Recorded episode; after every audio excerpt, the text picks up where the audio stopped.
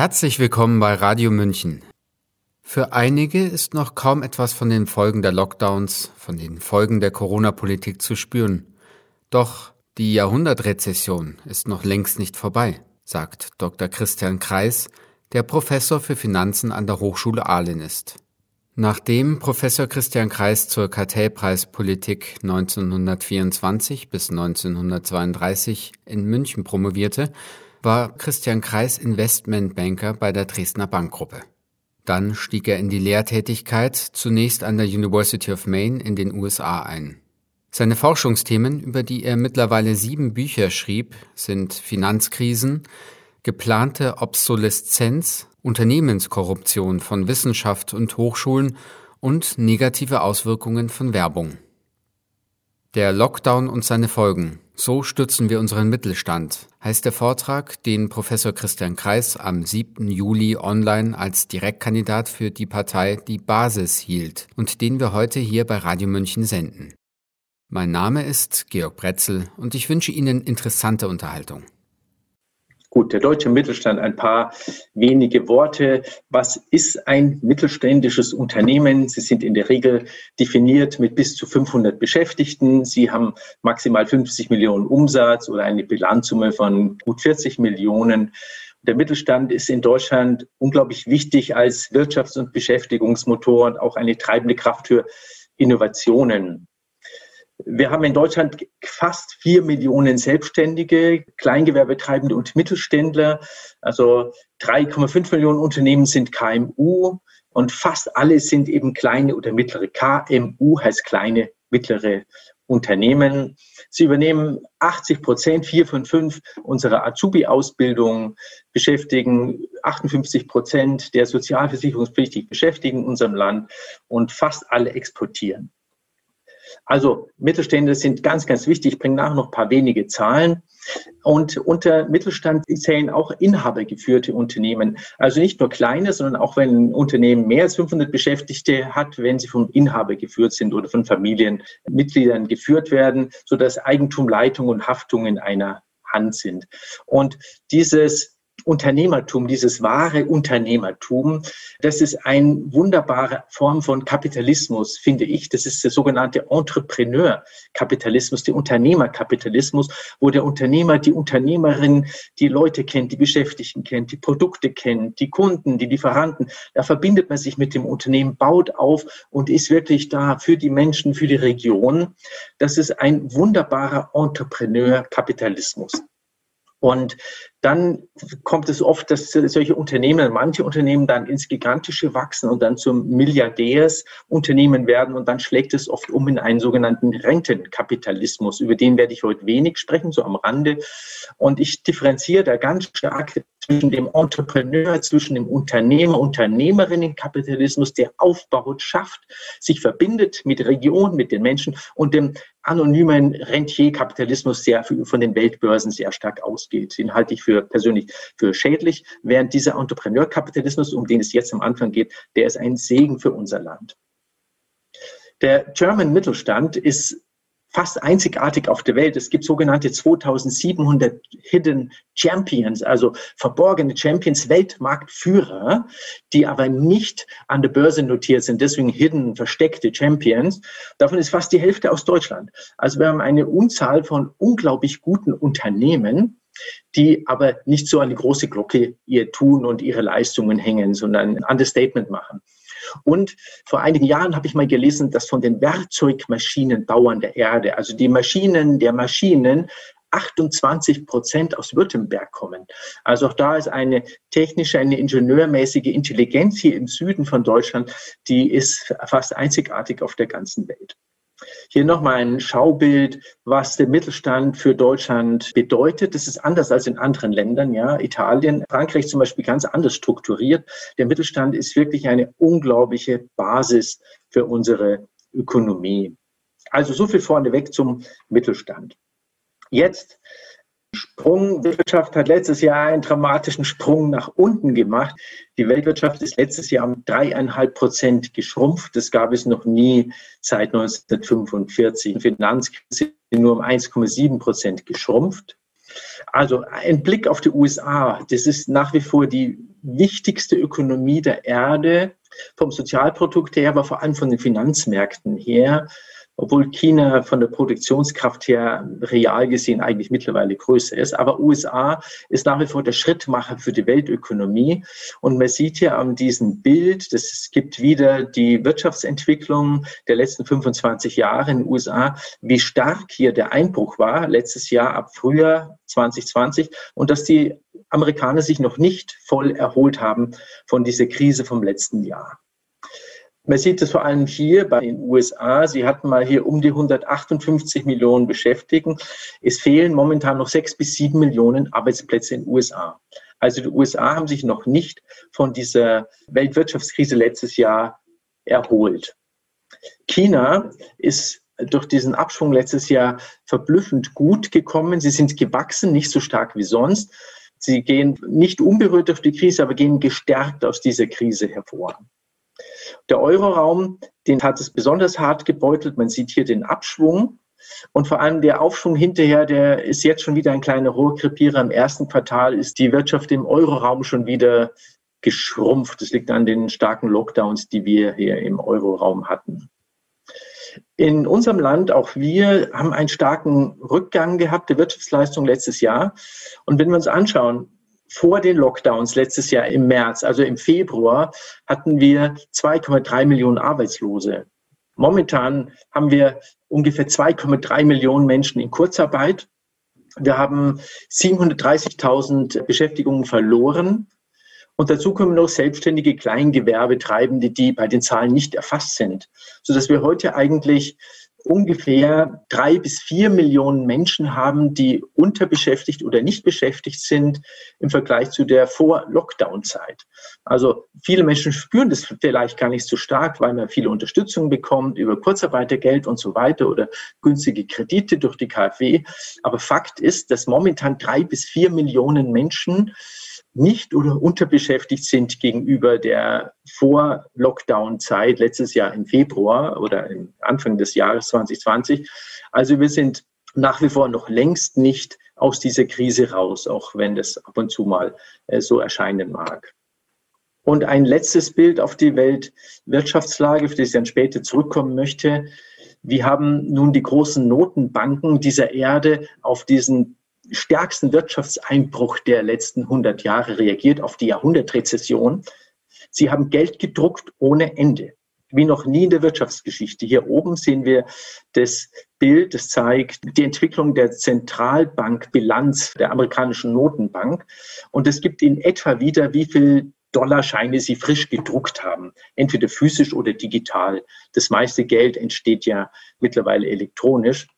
Wir sehen hier, dass vor der ersten Finanzkrise 2007, 2008 die Notenbank etwa eine Bilanzsumme von 800 Milliarden hatte. Heute hat sie 8000 Milliarden.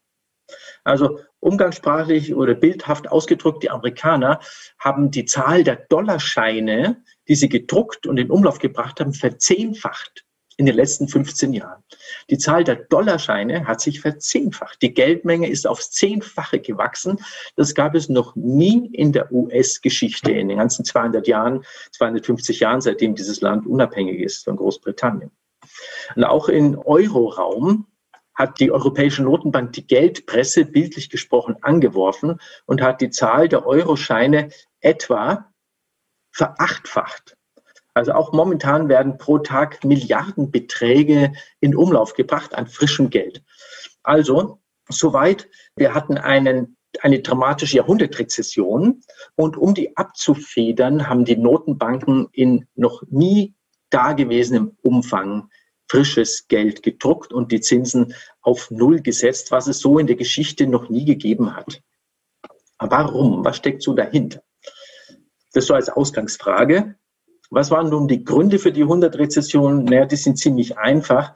Es war nicht die Pandemie, sondern es waren die Lockdowns, die Reaktion auf dieses Virus. Man sieht hier an diesem Schaubild, wie stark die Menschen in der Mobilität reduziert worden sind bei dem ersten Lockdown letztes Jahr im Frühjahr. Und man sieht hier an diesem Bild, dass es nicht nur in den Industrieländern stattgefunden haben, dass die Leute um 50 Prozent in der Mobilität eingeschränkt worden sind durch Staatseingriffe, sondern in den Entwicklungsländern war das teilweise noch viel schlimmer. Und man sieht an dem Bild hier, dass in jüngerer Zeit vor allem Westeuropa besonders schlimm war bei diesen Lockdowns. Und man kann als Daumenregel ganz einfach sagen, je schlimmer die Lockdowns waren, umso stärker war der Absturz der Wirtschaft.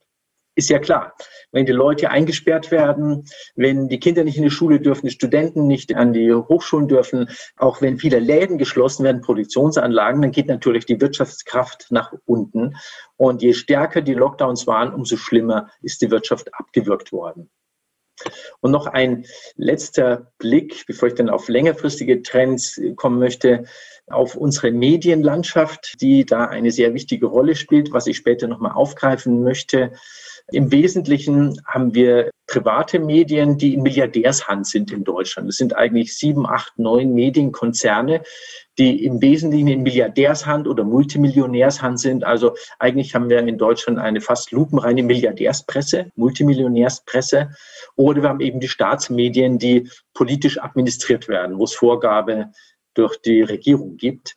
Also in beiden Fällen ist die Presse nicht frei, denn die Milliardärspresse berichtet milliardärsfreundlich und vermeidet Berichterstattung, die zu Ungunsten der Wohlhabenden ist. Und die Staatspresse berichtet eben das, was der Staat vorgibt zu berichten.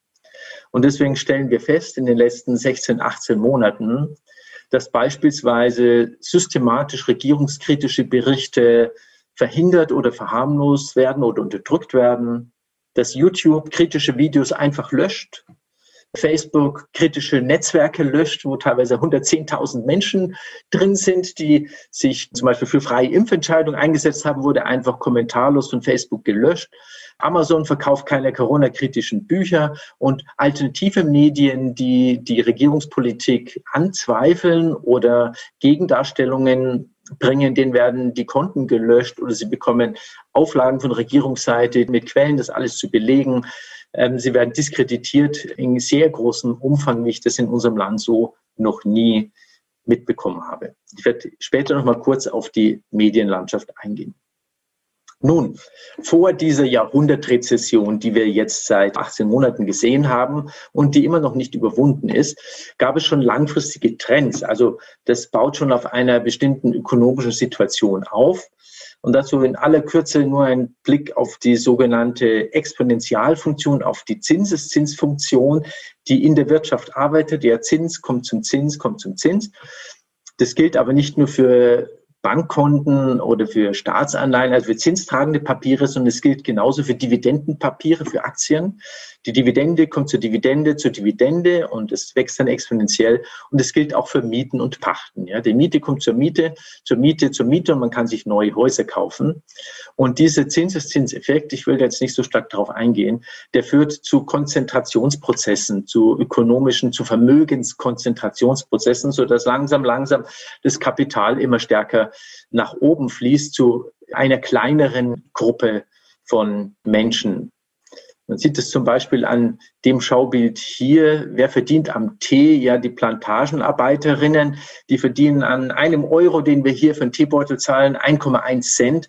Dann geht viel an die Plantagenbetreiber, an die Großhändler, an die Teeunternehmer, an Einzelhändler. Also die Eigentümer von Boden, von Kapital, die verdienen immer mit und verdienen da einen ziemlich großen Anteil dran.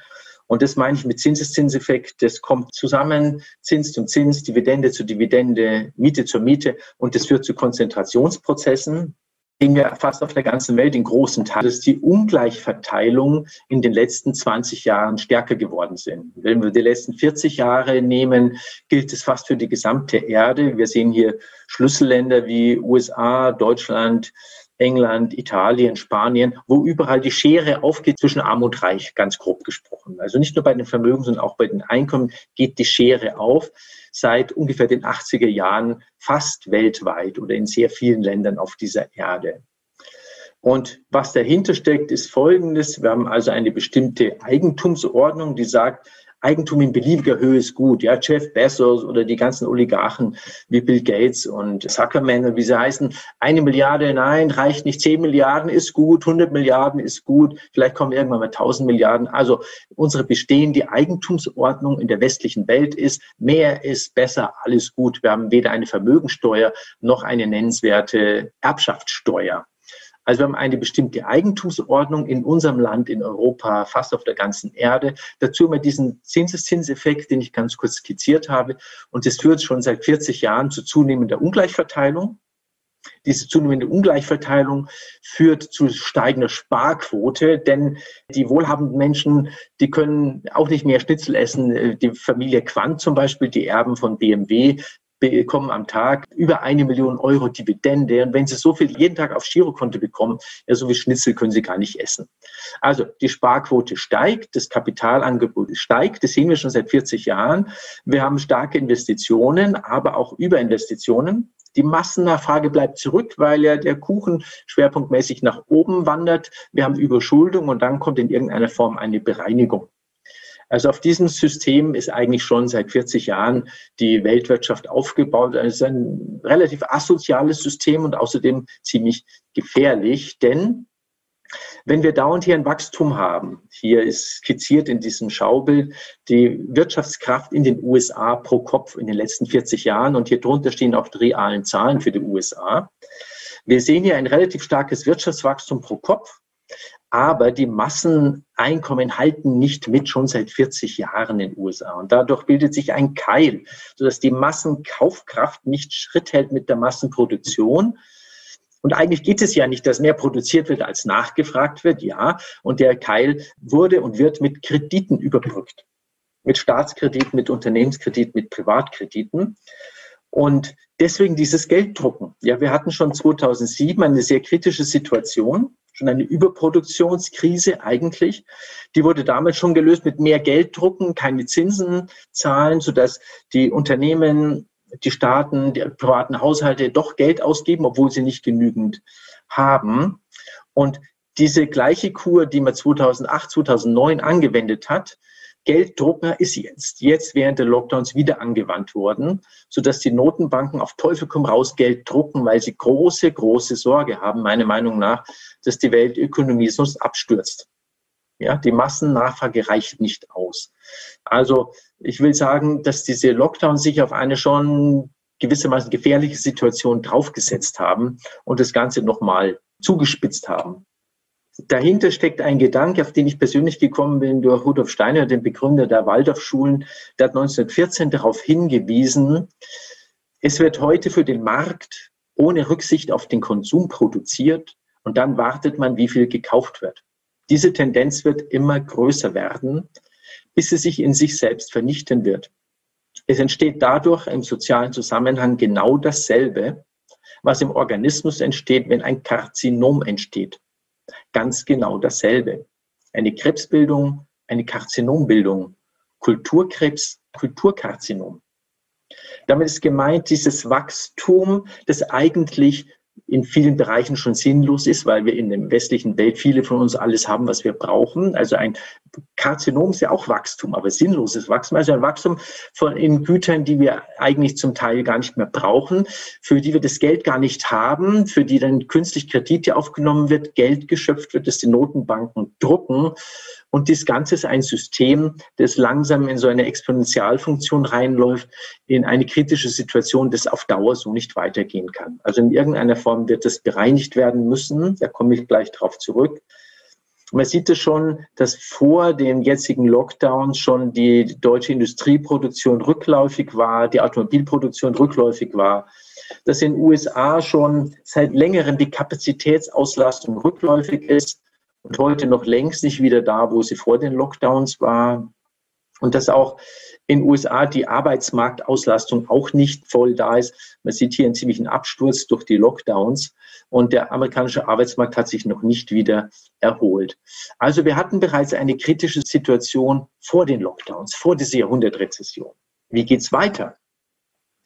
Wir hatten in den letzten 40 Jahren einen starken Anstieg der weltweiten Verschulden. Das ist in diesem Bild ausgedrückt. ja, die gesamte Verschuldung in Prozent von, von der Weltwirtschaftskraft, sehen wir, dass seit den 70er Jahren schon davor steigt. Und hier 2008 war der Schuldenstand zu hoch. Deswegen kam die Finanzkrise. Wie haben wir die Finanzkrise gelöst? Durch mehr Schulden. Ja, die Schulden waren zu hoch, konnten nicht zurückgezahlt werden. Die Lösung war mehr Schulden. Klingt nicht sehr logisch, ist auch nicht sehr logisch. Und wir sehen jetzt im Zuge der Lockdowns anhand von dieser roten Kurve hier nochmal ein dramatisches Ansteigen der Weltschulden. Ich spreche jetzt nicht von Deutschland, noch nicht mehr von Europa, sondern wirklich von den Weltschulden. Bei den Schulden hier sind auch die Schulden der Banken und Versicherungen dabei. Und wir sehen, dass die Weltschulden von ungefähr 320 auf 360 Prozent der Weltwirtschaftskraft angestiegen sind. Im Rahmen der Lockdowns haben ja die Staaten unglaublich viel Geld ausgegeben und sich verschuldet. Ja, und als Ex-Investmentbanker muss ich sagen, die Schulden steigen an, die Wirtschaft geht runter, die Umsätze gehen runter, Cashflow gehen runter. Wie sollen die Schulden jemals zurückbezahlt werden? Sie können nicht zurückbezahlt werden. Es ist vollkommen illusorisch. 360 Prozent vom BIP, das heißt von der Weltwirtschaftskraft, dass 90 Prozent der Erdbevölkerung über drei Jahre arbeiten müsste, ohne Lohn und Brot, um die Schulden abzutragen. Ja, das heißt 360 Prozent von BIP, dreieinhalb Mal das Welt, die Weltwirtschaftskraft, dass ein Großteil der arbeitenden Erdbevölkerung dreieinhalb Jahre arbeiten müsste ohne Lohn und Brot, um an die Gläubiger, das sind im Wesentlichen die oberen zehn Prozent auf der Erde, die Schulden zurückzuzahlen. Also das kann nicht sein. Das wird nicht kommen. Was kommt? Die Schulden sind so hoch. Wir konnten in der Neuen Zürcher Zeitung im April lesen, die Staatsschulden sind jetzt höher als nach dem Zweiten Weltkrieg. Nach dem Zweiten Weltkrieg waren die Staatsschulden so hoch, dass sie nicht beglichen werden konnten. Ja, Deutschland hat die Schulden nie zurückbezahlt. Auch die Amerikaner und Briten haben die Schulden nicht real zurückbezahlt. Sie haben inflationiert und dadurch die Schulden mindestens um ein Drittel real vermindert. Also was ich sagen will, allein die Staatsschulden sind jetzt höher als nach dem Zweiten Weltkrieg. Und nach dem Zweiten Weltkrieg waren sie zu hoch, um zurückbezahlt zu werden. Und ein anderes Phänomen, was oft genannt wird, ein Begriff, das sogenannte Zombie-Unternehmen, ja, die wandelnden Toten, dass es eine ganze Reihe von Unternehmen gibt, die durch die Niedrigzinspolitik seit 2008, 2009 ihren Schuldendienst an die Banken zahlen können, weil die Zinsen so sensationell niedrig sind wie noch nie in der Geschichte der letzten 200 Jahre, sodass eigentlich einige Unternehmen, man weiß nicht wie viel, sind es drei, sind es fünf, sind zehn Prozent, die würden schon längst pleite gegangen sein, wenn normale Zinsen herrschen würden. Also wir haben eine Art zurückgestaute Insolvenzwelle schon vor den Lockdowns gehabt. Und das zeigen auch Umfragen, die Ende letzten Jahres wurden die mal zusammengefasst durch diese Zombie-Unternehmen, durch diese Lockdowns, hat das IFO-Institut geschätzt, dass etwa ein Fünftel der Unternehmen in Deutschland existenzbedroht sein könnte. Das IFO-Institut, das ist ein sehr, sehr renommiertes Wirtschaftsinstitut. Die DIHK hat nach einer Umfrage gesagt, dass ein Zehntel der deutschen Unternehmen insolvenzgefährdet sein könnte durch die Lockdowns, durch diese Zombie-Unternehmen, die schon vorher da waren durch die gesunkenen Cashflows. Und Kreditreform, auch eine sehr, sehr seriöse Gesellschaft, rechnet mit 550 bis 800.000 Zombie-Unternehmen oder überschuldeten Unternehmen. Also, was ich sagen will, die Krise ist noch längst nicht vorbei. Diese Jahrhundertrezession ist noch längst nicht überwunden, sondern das hat Folgelasten. Und man sieht das unter anderem daran, dass wozu dieses Gelddrucken, diese Nullzinspolitik seit fast 15 Jahren geführt hat, ist ein dramatisches Ansteigen der Hauspreise. In dem Bild hier vom Economist vom April diesen Jahres sieht man, wie die realen Hauspreise nach Abzug der Inflation sich in führenden Industrieländern entwickelt haben. Und wir sehen, dass die Hauspreise dramatisch in die Höhe geschossen sind. Wir erleben es ja in den letzten Jahren auch in Deutschland, aber wir sind hier Schlusslicht. Ja, in Deutschland sind die Hauspreise vergleichsweise immer noch sehr, sehr billig, zu, verglichen zum Beispiel mit Kanada, Australien oder auch Frankreich. Also zum einen haben die niedrigen Zinsen dazu geführt, dass die Leute sagen, oh, Kredit kostet nichts, ich kaufe mir ein neues Haus, ich baue ein neues Haus und die Hauspreise gehen in die Höhe. Zum anderen sehen wir durch diese Nullzinspolitik und durch dieses Gelddrucken einen dramatischen Anstieg der Aktienkurse, vor allem in den USA. Der Leitindex der Erde ist der S&P 500. Das sind die 500 wichtigsten börsennotierten US-Unternehmen drin. Und wir sehen hier einen dramatischen Anstieg. Hier war die erste Welle, die zweite Welle und jetzt die dritte Welle, die ist so stark wie noch nie in der US-Geschichte. Und es gibt eine Messart, ich als Ex-Investmentbanker, ob Aktien teuer oder billig sind. Das ist das sogenannte Kurs-Gewinn-Verhältnis. Man berechnet, was kostet eine Aktie heute und wie viel sind die Gewinne, die dahinter sind. Also wenn eine Aktie 100 kostet und der Gewinn ist 10, dann ist das Kurs-Gewinn-Verhältnis 10. Dann kann man also mit einer Aktie, muss man das Zehnfache zahlen, um den Gewinn sich zu kaufen. Und dieses sogenannte Kurs-Gewinn-Verhältnis war in den letzten 150 Jahren in den USA etwa bei 15 und ist heute bei über 45. Über 45, so hoch wie noch nie in der Geschichte der USA. Das heißt, die Aktien sind mega teuer. Mega teuer, so teuer wie noch nie in der amerikanischen Geschichte. Das heißt, um einen bestimmten Dividendenstrom sich zu kaufen, was Sie tun, wenn Sie eine Aktie kaufen, müssen Sie heute dreimal so viel zahlen wie im Durchschnitt der letzten 150 Jahre. Also es ist eine dramatische Überbewertung der amerikanischen Aktien, die sich in irgendeiner Form bereinigen muss. Und man sieht es an diesem Schaubild hier, wie sich die nominale Wirtschaftskraft in den USA, das ist die hellblaue Linie, entwickelt hat und wie sich die Vermögen entwickelt haben, also die Hauspreise und Aktienpreise, ganz grob gesprochen. Und wir sehen, dass sich die Haus- und Aktienpreise seit den 90er Jahren immer mehr von der Realität abheben. Ja, und das ist heute noch viel steiler geworden. Das heißt, die Aktien sind viel, viel mehr wert, als was an reale Wirtschaftskraft dahinter ist. Die Häuser sind viel teurer als das, was an reale Wirtschaftskraft an Mieten und Pachtzahlungen dahinter ist. Also worauf ich hinweisen will, wir sehen ja eine Überteuerung, wir sehen ein krebsartiges Wachstum, eine krebsartige Entwicklung auch der Vermögenswerte und dass wir in eine kritische Situation reinlaufen. Deswegen, was kommt? Was kommt? Und ich komme dann auf den Mittelstand zurück. Das im Prinzip braucht man diese Hintergründe, um dann zu verstehen, was mit dem Mittelstand geschehen wird, vor allem in unserem Land. Die Schulden können nicht in voller Höhe zurückbezahlt werden. Das geht einfach nicht. Sie sind zu hoch. Wenn weiter die Notenbanken Nullzinspolitik betreiben und die Geldpresse anschmeißen, noch und noch und noch mehr Dollar und Euro und Pfund und Yen drucken, dann werden die Immobilienpreise ins Unendliche schießen und wir können uns die Mieten nicht mehr leisten. Und junge Familien können sich die Häuser nicht mehr leisten. Also das wäre, wenn die Zinsen bei Null bleiben und die Aktien schießen noch mehr in die Höhe, so dass wir dann zu irgendeinem Crash an den Immobilien und an den Aktienmärkten kommen. Also man spricht da von einer Asset Bubble und eine Vermögensblase, dass die zu teuer sind. Also, was ich sagen will, weiter Zinsen auf Null lassen und Geld drucken, nochmal 15 Jahre, geht nicht.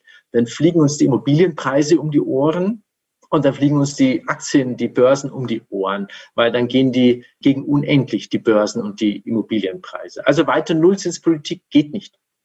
Zinsen anheben, Geldmenge reduzieren, das können die Notenbanken ganz einfach machen, geht auch nicht.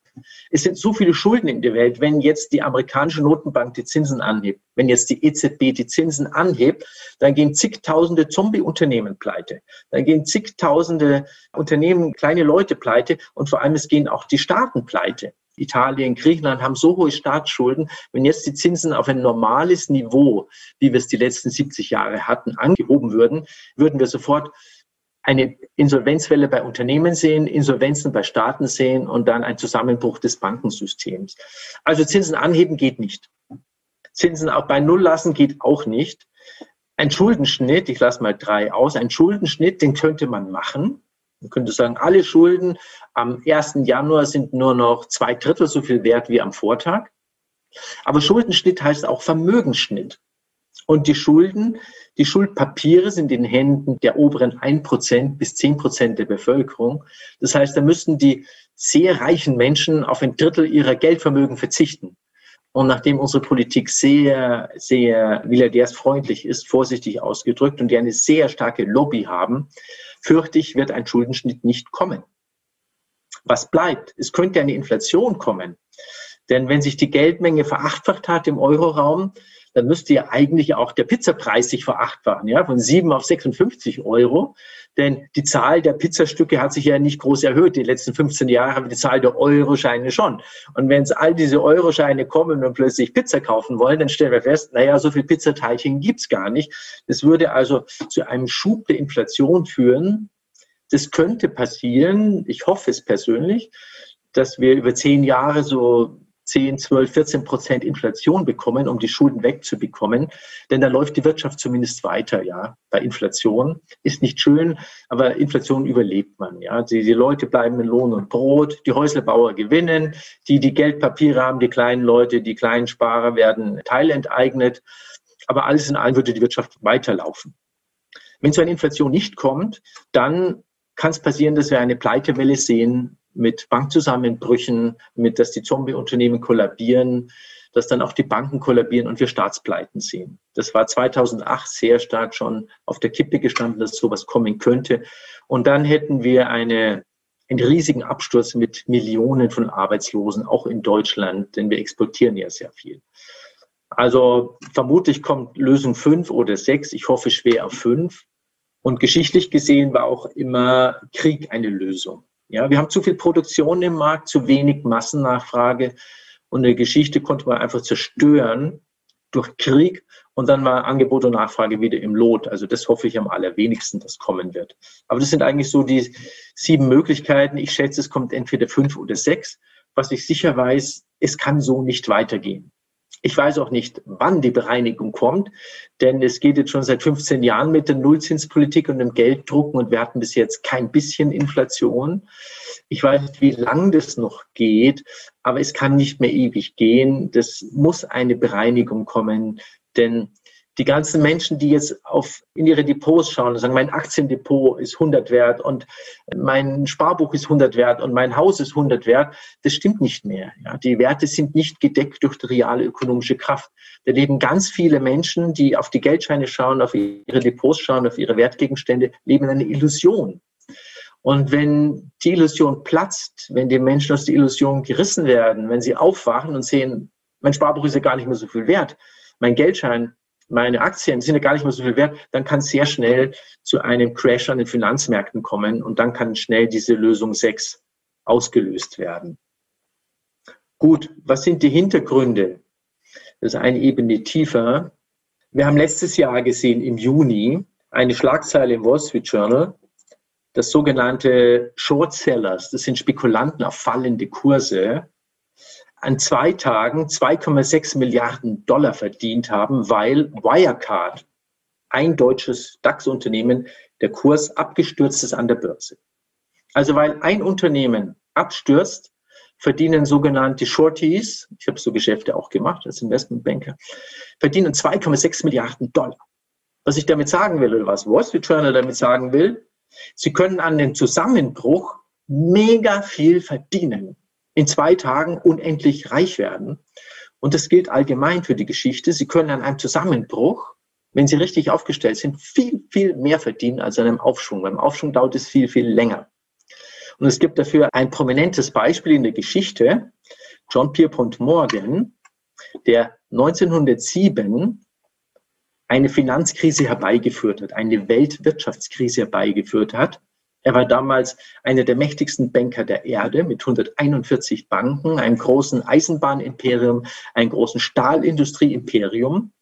Und der hat sich geärgert über seine Konkurrenten, hat dann alle Liquidität zusammengezogen über London, beginnend von den anderen Banken, Gelder aufsaugen, hat im August seine Kredite nicht verlängert, hat einen Crash herbeigeführt an den Aktienmärkten, Millionen von Menschen in die Arbeitslosigkeit geschickt die amerikanischen Gefängnisse waren überfüllt, weil die Leute nichts zu essen haben und dann Diebstahl begangen haben. In Deutschland gab es große Arbeitslosigkeit wegen John Pierpont Morgan, wegen eines Mannes. Assistiert von Rockefeller vermutlich, das kann ich aber nicht, bin mir nicht sicher. Und dann hat er in dieser Krise seine ganzen Konkurrenten erledigt, hat sie aufgekauft oder gewartet, bis sie pleite sind und ein Riesengeschäft seines Lebens gemacht. Er ist dadurch noch viel, viel reicher geworden, als er vorher war, auch Rockefeller ist dadurch unendlich reich geworden. Also was ich sagen will, an Krisen kann man mega gut verdienen, viel mehr als in Aufschwungphasen, jedenfalls viel schneller, wenn man auf Cash sitzt. Also wenn Sie einfach Liquidität horten und den anderen geht das Geld aus. Und das Gleiche ist heute. Das Gleiche gilt es für heute. Wenn heute eine Marktbereinigung kommt, kann man da unglaublich viel Geld verdienen. Und wenn ein Lockdown kommt und gehen kleine Konkurrenten gehen pleite, Mittelständler gehen pleite, dann werden andere jubilieren. Stichwort Amazon. Einzelhandelssterben in den Innenstädten. Amazon verdoppelt sich im Wert. Und die Menschen hinter Amazon, die Milliardäre, machen märchenhafte Vermögen, weil eine Branche zerstört wird, weil Unternehmen zerstört werden. Deshalb verdienen andere. Nicht etwa trotz der Lockdowns, nein, wegen der Lockdowns verdienen manche Player sensationell viel Geld und machen Profit ohne Ende. Jeder Tag Lockdown heißt für bestimmte Player im Markt sensationelle Gewinne, pro Tag Milliarden Gewinne. Also es gibt ganz massives Anreize, sage ich als Investmentbanker, Ex-Investmentbanker, von den Anreizstrukturen her, Lockdowns so hart, so lang und so schlimm wie möglich zu machen. Denn jeder Tag Lockdown bringt Milliarden Gewinne für die großen Konzerne und deren Eigentümer. Wie kriege ich das hin, dass die Lockdowns so hart und schlimm und lang wie möglich werden? Naja, ich muss Angst schüren. Ich muss Angst schüren. Ich muss in der Bevölkerung Angst erwecken, denn wenn ich Angst erwecke, dann schlucken die Leute diese Lockdowns, wogegen sie sonst vielleicht revoltieren würden. Nein, wenn ich richtig Angst erzeuge, dann gibt es die langen Lockdowns. Also es gibt ein riesiges Interesse an Lockdowns. Deswegen gibt es ein riesiges, gewaltiges Interesse an Angst. Und die Medien sind in Milliardärshand. Milliardärshand. Die verdienen auch an den Lockdowns megamäßig viel. Also auch die Milliardäre, denen die Medien gehören, die sind auch in diesem Spiel mit dabei und haben ganz großes Interesse, so viel Angst wie möglich zu schüren. Nicht objektiv informieren, sondern Angst in die Welt setzen. Und die Regierungen machen genau das Gleiche. Die Regierungen sind sehr stark in Hand der Lobby, der Lobbyisten, der Milliardärslobby und sagen Angst, Angst, Angst. Und deswegen sehen wir in unseren Staatsmedien und in den privaten, in der Milliardärspresse keine objektive Berichterstattung. Im Gegenteil, jemand, der die Objektivität anspricht, der wird mundtot gemacht, wird diffamiert. Es gibt keinen Diskurs, es gibt auch keinen wissenschaftlichen Diskurs auf diesem Gebiet. Ich habe ja zwei Bücher zu gekaufter Forschung geschrieben. Es gibt keinen ernsthaften wissenschaftlichen Diskurs auf diesem Gebiet. Also, was ich sagen will, es gibt ein riesiges Interesse daran, von Seiten von Multimilliardären ein Crash oder diesen Lockdown herbeizuführen. Cash ist King.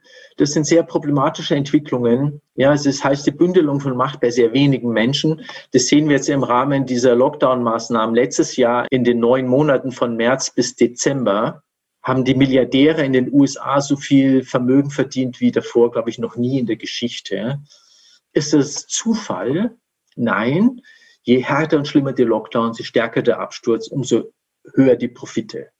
Und das hat dazu geführt, dass sich die Konzentration von Vermögen nochmal dramatisch gebündelt hat in den letzten 12, 16 Monaten seit diesen Lockdowns, sodass heute 20 Milliardäre auf der Erde so viel Vermögen besitzen wie die untere Hälfte der gesamten Erdbevölkerung zusammen. 20 Menschen, ich glaube, es sind fast alles Männer, 20 Menschen haben so viel Vermögen wie dreieinhalb Milliarden Menschen zusammen. Und vor zehn Jahren hat man da noch fast 400 gebraucht. Das heißt, auch an der obersten Spitze haben wir eine gewaltige Konzentration von Vermögen gesehen in den letzten 18, 12, 16, 18 Monaten.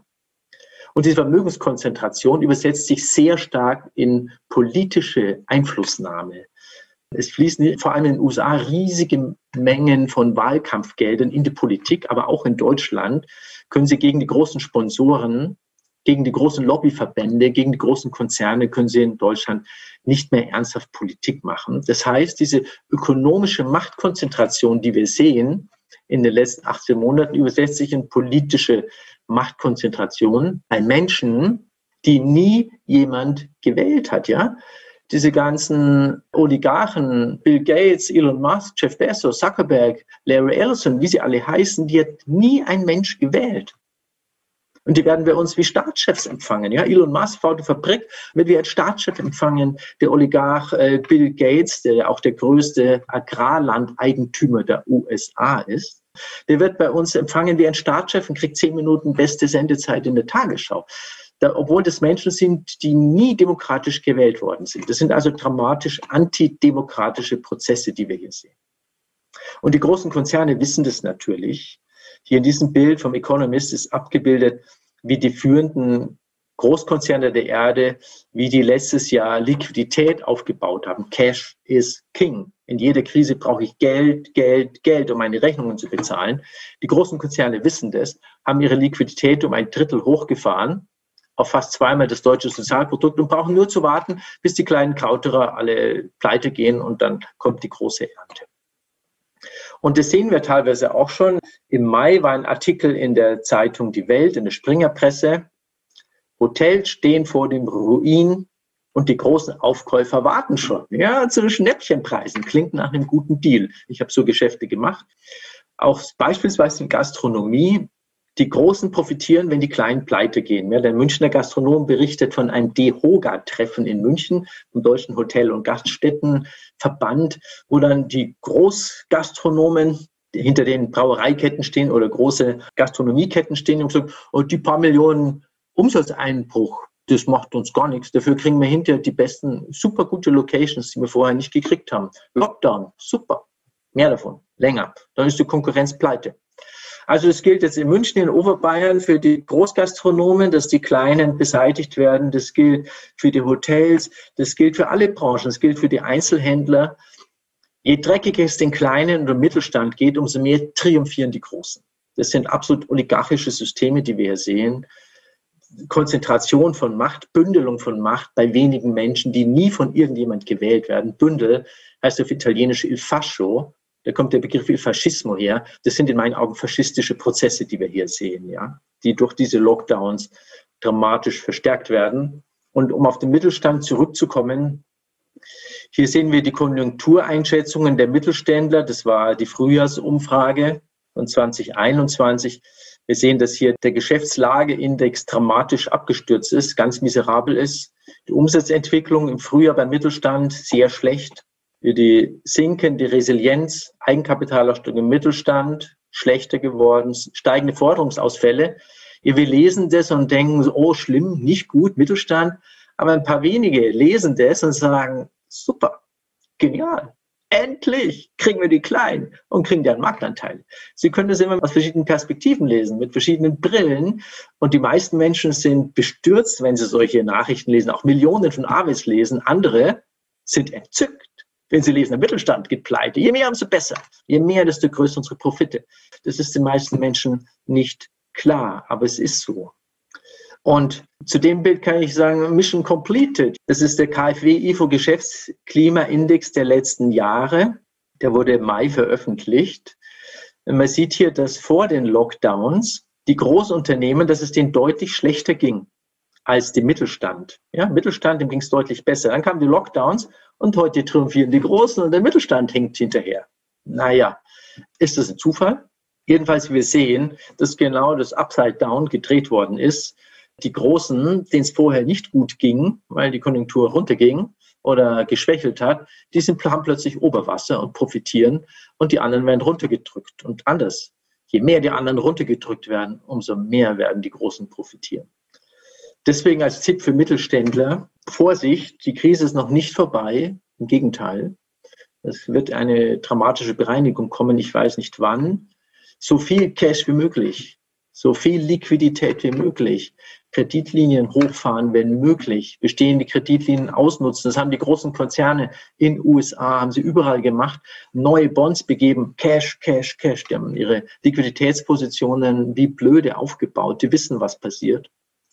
Factoring, also Forderungen verflüssigen in Liquidität, Cash aufbauen, Kreditversicherungen abschließen, möglicherweise Sale und Leaseback, möglicherweise sogar Anlagen verkaufen und Cash bunkern. Wenn es irgend geht, irgendwie Eigenkapital verstärken, wenn möglich. Und noch ein anderer Tipp an Unternehmer, Unternehmerinnen, so als Ex-Investmentbanker, privates Vermögen diversifizieren nicht nur in ein Nest die Eier legen. Das gilt eigentlich für alle Menschen, die fragen, wie kann ich mein Vermögen schützen? Diversifizieren, möglichst breit streuen in verschiedenen Währungen, in verschiedenen Assetklassen, in verschiedenen Ländern das streuen, um wenn eine Bereinigung eins ist an den Börsen und Immobilienmärkten, um das Vermögen zu sichern. Nochmal, ich weiß nicht, wann es kommt, aber dass eine Bereinigung kommt oder mindestens eine deutliche Inflation kommt, eine ziemlich zweistellige Inflation, das ist das Mindeste, was kommen muss, eine starke Inflation. Oder wenn die nicht kommt, dann kommt eben in irgendeiner Form ein Wirtschaftsabsturz. Ja, und auf die zwei Szenarien Eins von beiden wird vermutlich kommen, wenn nicht Schlimmeres, ja. Gut, was können wir dagegen machen? Wie eine menschliche Wirtschaft? Naja, ganz einfach. Problem erkannt, Problem gebannt. Die Basis, keine Lockdowns mehr. Diese Lockdowns waren falsch, waren vollkommen übertrieben, waren vollkommen unverhältnismäßig. Ich bin kein Corona-Leugner. Dieses Virus existiert. Dieses Virus ist sehr gefährlich für alte Menschen, für schwer vorerkrankte Menschen. Man hat Anfang von einem Semizid gesprochen, von einem Tod der alten Menschen ist ein gefährliches Virus für bestimmte Menschengruppen, nämlich sehr alte und sehr stark vorbelastete Menschen. Aber es ist wenig gefährlich oder gar nicht gefährlich für Kinder und Jugendliche und Menschen im mittleren Alter, die gesund sind. Ja, das zeigen alle Studien, dass zum Beispiel Kinder in Deutschland sind vier gestorben an Corona und an der letzten Influenza-Welle waren es äh, je nach Lesart über 100 oder mindestens neun. Also Influenza ist für Kinder sehr viel gefährlicher als Corona. Das heißt, es gibt Corona, es gibt dieses Virus, aber die Maßnahmen waren in großem Umfang vollkommen unverhältnismäßig, denn die Angst wurde extrem aufgepeitscht. Also keine Lockdowns mehr. Wenn wir unseren Mittelstand retten wollen, unseren Selbstständigen helfen wollen, keine Lockdowns mehr. Erste Forderung von der Basis geht gar nicht. Und was weiß ich, ich rechne im Herbst mit einer neuen Virusvariante, mit der Lambda, Omega, Theta, Mühl-Gamma-Version. Es gibt ja viele griechische Buchstaben, die auf uns zukommen können, ja. Und dann wird im Herbst möglicherweise vielleicht wieder die Rede sein, Lockdowns. Nein, keine Lockdowns whatsoever.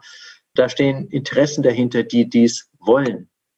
Wir müssen dieser Machtkonzentration entgegenwirken, die ich skizziert habe, dass das Geld ständig von allen zu wenigen fließt, zum Beispiel Bodeneigentum anders heranführen. Diese ganzen Immobilienüberbewertungen, die wir haben, das ist eine Fehlentwicklung.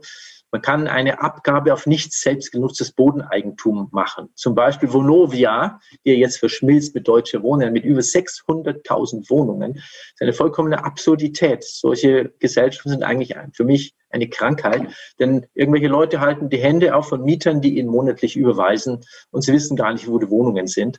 Also eine Abgabe auf nicht selbst genutztes Bodeneigentum und im Gegenzug die Freibeträge für die normalen Leute, für die Niedrigverdiener erhöhen.